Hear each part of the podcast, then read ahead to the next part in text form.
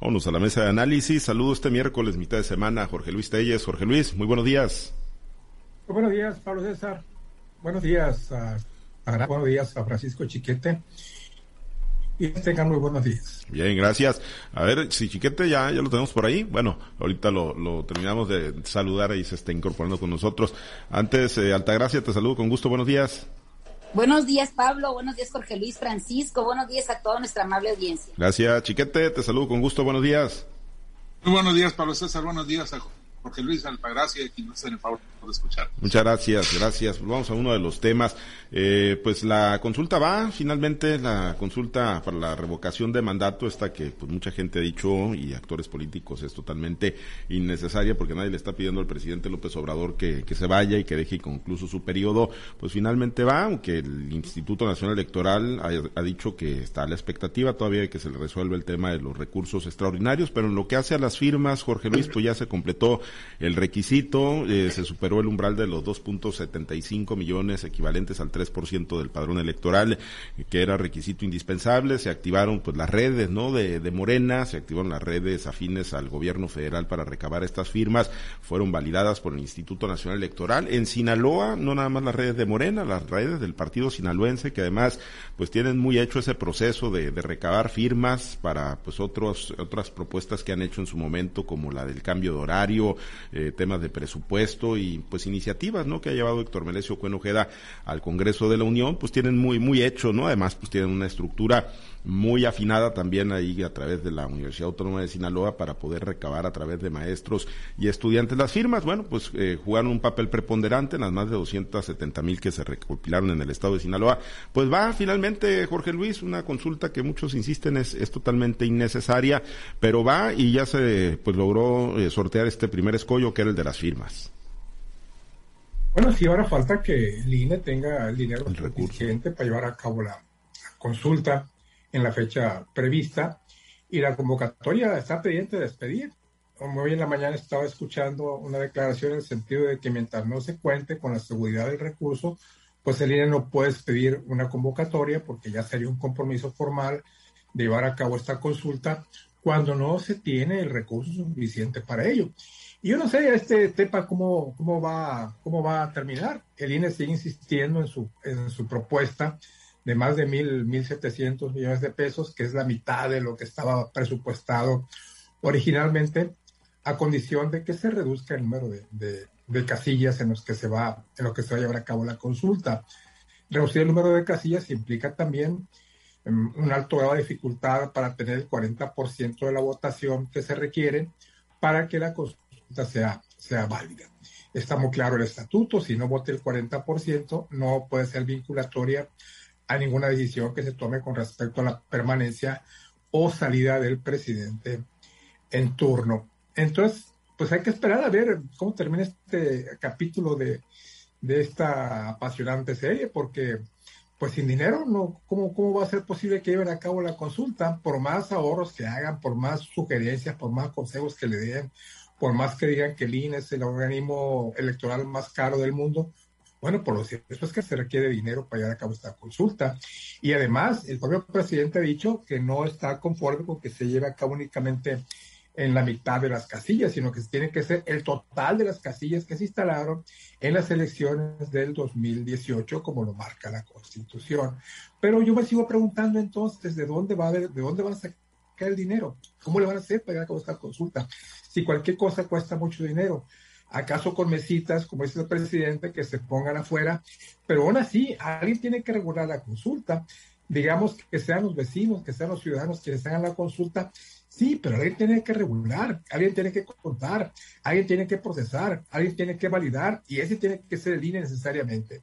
Y para eso pues se ocupa el recurso. Si se tiene, efectivamente se cumplió sobradamente con el 3% de las firmas que pide la Constitución, para que se, para que se lleve a cabo la consulta. Pero falta lo más importante, que se tenga el 40%, que con toda la campaña que está llevando a cabo Morena a nivel nacional, la veo difícil, ¿eh? que el 40% de la gente salga a votar.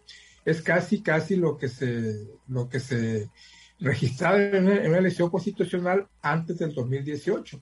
O sea, el 40% de, los votos es una meta, una línea bastante alta de, de alcanzar. Yo sinceramente lo veo muy difícil. En cuanto a lo del PAS, aquí el apoyo que dio Morena, pues es un apoyo fundamental. El PAS está acostumbrado permanentemente a estar recabando firmas para una u otra cosa. Entonces, como decías tú, Pablo César, ya tiene una estructura muy afinada, muy bien aceitada, que puede llevar a cabo este proceso y muchos más. Ahora bien, pues ahí está el PAS, ¿no? Que es, es realmente lo que importa para Morena el Paz, lo que hace. El Paz fue el que le hizo la campaña a Rubén Rocha, porque Morena pues no tiene estructura, por más que tenga los votos, pero no tiene estructura. Y, y, las campañas pues se ocupa, se ocupa de la estructura, se ocupa de que vaya la gente, se ocupa de logística, se ocupa de muchas cosas. Y fue lo que el Paz apoyó decididamente. Más que en la votación, que fue muy baja comparado con lo que se esperaba, en favor del Paz particularmente, eso fue lo que influyó decididamente la participación de ellos en la logística. Y esa es la participación importante que tiene Paso ahorita al interior de Morena. Entonces yo por eso también me quedo con duda cuando dicen que, el maestro Rubén Rocha está por anunciar la Secretaría de Salud del Gobierno del Estado. Pues me pregunto, ¿dónde están las diferencias? Ciertamente habrá diferencias entre ellos, pero en definitiva Morena está ocupando el Paz para esta clase de situaciones. Y ahí están ellos recabando las firmas, ahí están las firmas en Sinaloa, ahí están las firmas en todo el país. Ahora falta el dinero y falta que se lleguen las fechas y falta que se lleve, que se llegue al 40% en la votación de abril próximo. Lejos, chiquete, todavía entonces la, consulta de la revocación de mandato de, de, encarrilarse en ruta definitiva hacia un ejercicio exitoso? No, yo creo que la, la consulta se hace. El propio INE ya lo ha dicho, el presidente del INE, Lorenzo Córdoba, ha dicho en reiteradas ocasiones que la consulta va. Lo que sí está en duda, como planteaba Telles, es la, la magnitud del evento. Si no hay dinero, obviamente no se va a poder instalar el mismo número de casillas de una elección constitucional, como el presidente exige ahora. Que por cierto, el presidente ha sido muy cambiante. Primero dijo que, pues con mesitas de los vecinos, con que hubiera una mesa en cada pueblo una de sus últimas eh, expresiones. Y ahora no. Ahora dice que tiene que hacer el mismo número de, casillas. Yo creo que van a tener que aceptar lo que hay el INE. Si no le dan dinero, van a tener que aceptar el, tamaño de la muestra que se realice. Ahora, ese es uno de los propósitos, el, exhibir al INE como incapaz de organizar algo y ratificar esa, esa idea de que es un organismo muy caro y que no debe seguir operando como ha hecho hasta ahora.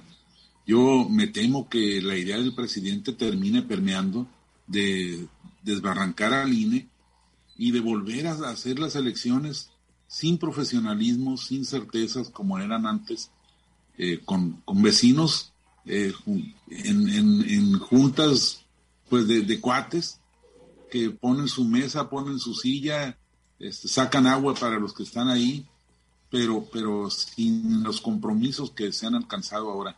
Yo me temo que ese es el, el proyecto político del presidente López Obrador y para eso necesita que el INE quede desbarrancado. Ahora, esta consulta, de acuerdo con la ley, ningún gobierno ni ningún partido debe solicitar la consulta, tienen que ser los ciudadanos, tiene que ser una iniciativa ciudadana y una operación ciudadana la, la que recabe las firmas. Pues no, Morena se inventó su, fantoche ahí para, para hacer la solicitud y fueron las estructuras de Morena donde las hay y las estructuras de los partidos afines donde las hay, como el caso de Sinaloa, las que hicieron la colecta de votos. A partir de ahí, pues ya es una, una consulta viciada. Falta efectivamente que, que haya una participación del 40%. Yo también lo dudo. Creo que la ciudadanía no está enrolada en esto, sobre todo porque hay una, una idea muy general. La consulta va a concluir que el presidente debe continuar en su mandato. Entonces, ¿para qué ir a votar? ¿Para qué ir a perder el tiempo todo el día en, en una mesa como representante de una casilla, como escrutador? Entonces, yo creo que la gente no va a participar y, y menos si no hay dinero, uno, para organizar la, consulta en el sentido más amplio, con todas las casillas de una elección constitucional, y dos, con una campaña de eh, promoción, de concientización que le meta a la gente la idea de que sí debe participar. Yo creo que es un, un reto muy grande para Morena eh, poder movilizar al 40% de los ciudadanos.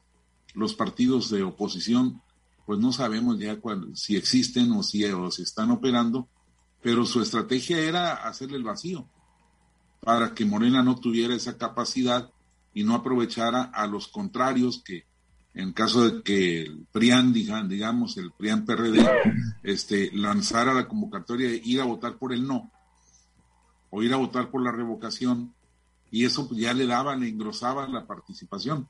Yo creo que no lo van a hacer, yo creo que le van a tirar al vacío si es que no han llegado a acuerdos con el presidente y que es un dinero tirado a la calle, a fin de cuentas. Pero bueno, es eh, el país de los caprichos y al presidente se le ha metido en la en la cabeza.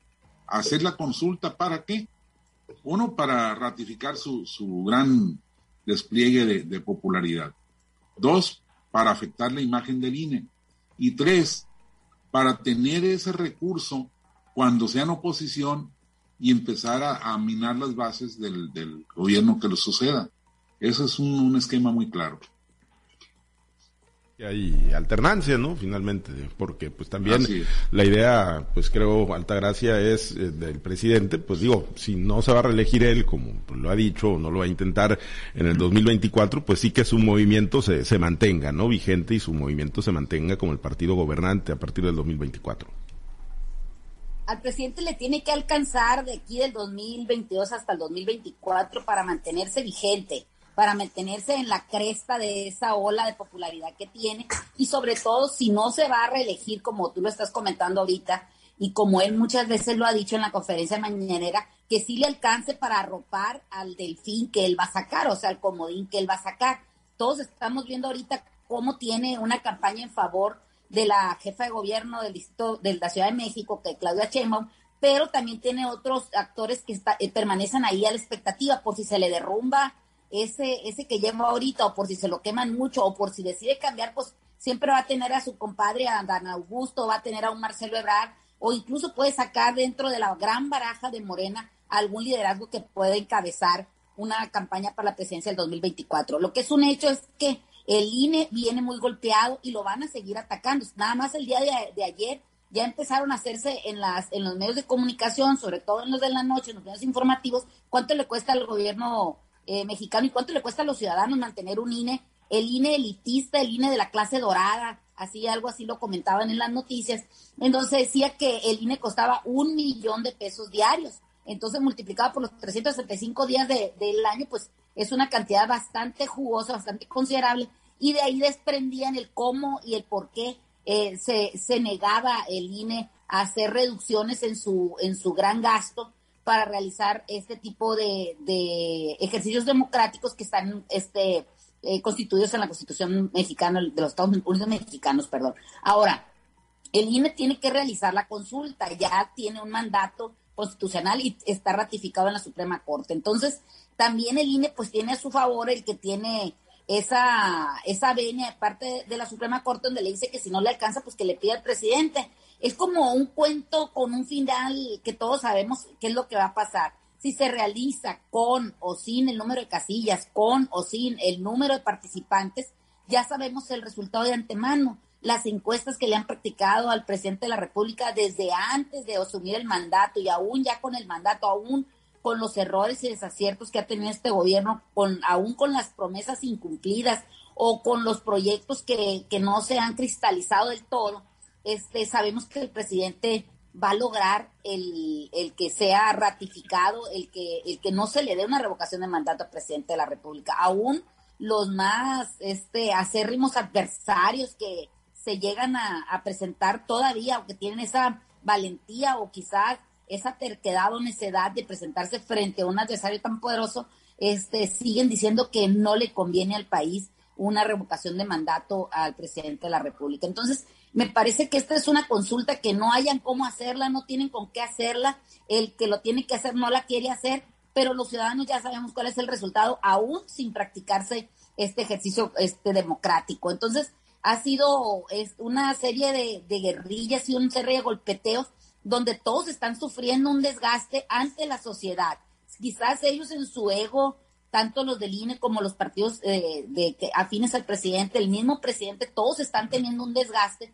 ¿Por qué? Porque la ciudadanía no quiere esto, la ciudadanía de verdad quiere ejercicios democráticos que sirvan para construir y fortalecer precisamente la democracia de este país y no para tener un duelo de vencidas o un duelo, una guerra de lodo que se están aventando unos a otros, pero que finalmente vemos que ya en el ejercicio del gobierno, en el ejercicio de la democracia, en el ejercicio de, eh, de, los partidos políticos o de los institutos autónomos, pues estamos viendo que es la guerra del poder por el poder y finalmente los únicos que somos los paganos, pues somos los ciudadanos. Me parece que es una guerra donde no ganan todos, es una guerra donde todos van a salir golpeados y donde cada día le van colmando la paciencia más al gran público elector de este país que somos los ciudadanos. Me parece que es una consulta onerosa y realmente el resultado ni te no, no le beneficia al pueblo, le beneficia a los actores políticos que finalmente siempre son los que están eh, generando este tipo de situaciones. ¿Para qué? Para seguir ellos eh, gobernando en un país donde la democracia cada día es más difícil de ejercer,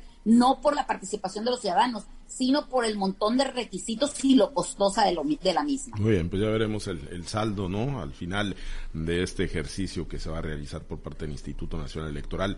Bueno, en los minutos que nos quedan, Jorge Luis, ya habíamos platicado en algún momento, ¿no? De pues, la desaparición eh, de la dirección de gobierno y ahora la creación de la dirección de gobernabilidad democrática en el gobierno de, de Rochamoya. Y bueno, pues el lunes en la conferencia semanera que encabezó Enrique Insunza, quien es el secretario general de gobierno, pues tocó el tema, ¿no? De, la desaparición, obviamente, y de la salida del despido, despido de 44 trabajadores de esa área, en dándole pues trato o poniéndoles la etiqueta de, espías, ¿no? A esos eh, trabajadores que de hecho traen un movimiento ahí intenso porque pues se les despidió sin cumplirle con los derechos laborales, Jorge Luis. Pero bueno, eh, una cosa, realizaban, o sea, venían realizando, era una, real, una labor realmente de, espionaje, y la otra, pues son a los trabajadores, a los trabajadores de oficina, los que andaban en campo, a los que pues habría que recargarle la mano y habría que haber estigmatizado, como lo hizo el secretario general de gobierno el pasado lunes. Pues mira, de que ellos estaban ahí en la dirección de gobierno, estaban, ¿no? No cabe la menor duda. Yo no sé cuál ha sido la función que tenían cada una de estas personas despedidas, pues injustamente, ¿no? Porque es, es gente pues de bajo perfil que, que está ahí porque ocupa trabajo, porque tiene familia que mantener, y pues son echados a la calle lamentablemente, ¿no? Lo que no está muy claro es eh, cuál, cuál es la función de esta nueva dirección que ahora preside nuestro amigo José Domínguez, que fue coordinador de comunicación social en el gobierno de, de Jesús Aguilar Pavilla, pero que nunca negó, nunca negó su, filiación de izquierda ni tampoco sus simpatías en favor de, Andrés Manuel López Obrador. De hecho, siempre se mantuvo él como, un izquierdista dentro de las filas de gobierno, igual como estuvieron otros, incluso el propio presidente del Comité Estatal del PRI, Zenobio Ruiz, también era considerado dentro de esa corriente, y algunos otros que estuvieron incrustados en el gobierno de, de José Aguilar. Te digo, me salgo un poco del tema, pero, pero retomo no está muy clara cuál es la función de esta nueva dirección, qué es lo que va a hacer realmente, porque realmente el, el, gobierno pues se ocupa, no se ocupa el mayor o menor grado de esta clase de dependencias, porque eh, es el que tiene que estar mejor informado de lo que está pasando y que se vigila a los propios funcionarios, que se vigila a empresarios, que se vigila a, a otras instituciones. Bueno, pues esto se hace, yo creo que se hace en los gobiernos de todo el mundo. El gobernador o el presidente tiene que estar informado. El que se eche a la calle sí me parece una medida injusta, no sé si arbitraria, pero sí injusta, porque es una decisión que se toma de manera unilateral y echando a la calle a esta gente que, efectivamente sí hacía labores, desde, pues eh, llamarle de espionaje me parece muy, muy sofisticado, pero es obvio, ¿no? Es obvio porque inclusive en las conferencias de prensa estos personajes siempre aparecían, aparecían por ahí Incluso la Dirección de Comunicación Social siempre tenía un personaje asignado permanentemente a esta dirección y esa era su, su, finalidad. Eh, repito, en eventos públicos, conferencias de prensa, siempre estaban ahí, siempre se aparecían por ahí y ya con total libertad, ¿no? Porque pues, eran muy fácilmente identificables, o sea, ya no se escondían para llevar a cabo esta labor, ya era legítima, pues. Ahora están fuera, están reclamando sus derechos, difícilmente van a volver porque se supone que esta dirección ya no va a hacer esa labor de espionaje. Mi duda es entonces, ¿qué va a hacer esta nueva dirección que se ha creado ahora el gobierno de Joven Rocha? Eh, ¿Dejará de hacer? Pues digo, no espionaje, seguimiento político, chiquete. ¿Se va a dejar de hacer en Sinaloa? Yo creo que no, yo creo que no, este, no tendría elementos de, decisión el gobierno. Eh, el hecho de que hayan corrido a las orejas, como se les conocía coloquialmente a estas zonas, pues sí es una, una cosa injusta y legal, porque bueno, mal que bien tenían sus derechos a salvo y tendrían que ser liquidados conforme a la ley. Eh, pero yo no sé hasta dónde haya esto de que espiaban a las personas. Lo que sé es que cubrían los eventos y le llevaban la información al, al, gobierno de cómo estaba desarrollándose un conflicto sindical, un conflicto laboral, las inconformidades de los agricultores, en fin, todos los asuntos de impacto social. No, no, nunca me pareció que fuera una buena inversión del gobierno. Siempre me pareció que era una, una mala calidad de la información que le llegaba al gobierno del Estado como la del gobierno federal, pero pues era la forma en que trabajaban. Estoy de acuerdo en que traigan una nueva visión, necesiten otro tipo de planteamientos, pero la verdad es que tengo la misma duda que Telles. ¿Qué significa eso de gobernabilidad democrática? ¿Que te van a espiar con una justificación más racional? ¿O, que ya van a dejar de espiar a, todo mundo y entonces cómo se van a llegar de, la información de lo que está pasando? ¿Van a esperar a que lo publiquen los, los medios electrónicos, los portales? Que bueno, es una buena solución porque finalmente pues ya son más rápidos los portales que los propios orejas. Pero tendría que definirse eh, con exactitud qué significa esto de gobernabilidad democrática. A la izquierda le gusta mucho inventarse esas frases, esas eh, figuras que a fin de cuentas son lo mismo. ¿Por qué? Porque el gobierno trabaja con información. Y si lo agarra, si lo sorprende, sin saberlo, un movimiento social, un bloqueo de calles, una, una protesta, una manifestación, pues se va a ver en más problemas y, y sobre todo va a tener estar incapacitado para enfrentarlos o para evitarlos. Entonces, no sé, yo creo que es cuestión de estilos y de nombres. Aquí le, en este país le cambiamos mucho los nombres a las cosas. Los cárceles ya no son cárceles, son centros de ejecución de las consecuencias del delito y, y así por el estilo. Esto de la gobernabilidad democrática pues vas a, van a seguir olejeando porque si no, no van a saber qué es lo que está pasando. Muy bien, pues eh, a lo mejor va a ser tan democrático que nadie se va a escapar. gracia. Oye, ahorita que dicen cómo se apellida el, el, el, director o titular de esta dependencia, me acordé de un dicho que dice, una cosa es Juan Domínguez y otra cosa no corren los trabajadores así nada más, páguenle sus prestaciones. Si finalmente ya no los necesitan, páguenles sus prestaciones, si ellos estaban devengando un trabajo y un sueldo, tenían sus derechos, independientemente de la función que hayan sido, los tenían contratados y el, el, titular de la Secretaría debería de entender como hombre del derecho, como que fue un, representante del, del, Poder Judicial aquí en el Estado, el más importante, ¿cómo es posible que solamente corran los trabajadores y no les paguen, independientemente del trabajo que estén realizando? Ellos tienen unos derechos consagrados y se los deben de pagar. Ahora, como les digo, este tipo de, situaciones que presentan se me hacen irrisorias. ¿Cómo es posible que se acuse de espionaje a la secretaria, a la persona que levantaba la información? Si es que ha, ha sido cierto eso y no se le siga un proceso legal, jurídico, en contra de las personas que los mandaban. Hay un dicho que dice también, el que es mandado no es culpado. Entonces, ¿por qué atendiendo desde esos principios tan fundamentales, tan primarios, no actúa un hombre que se jacta y que ha ostentado uno de los mayores puestos eh, eh, jurídicos del derecho aquí en el estado de Sinaloa. Me parece de primaria, me parece una situación verdaderamente de ruido, me parece una situación de verdad de toda ilegalidad que a esos trabajadores se les haya privado de sus derechos laborales que no hayan sido pagados y que lo esté haciendo una persona que debería, en eh, todo caso, además de ejercer sus funciones como servidor público, deberás ejercer su derecho o ejercer el derecho como hombre de, profesión que así lo tiene. Me parece que es una situación bastante señalable y cuestionable.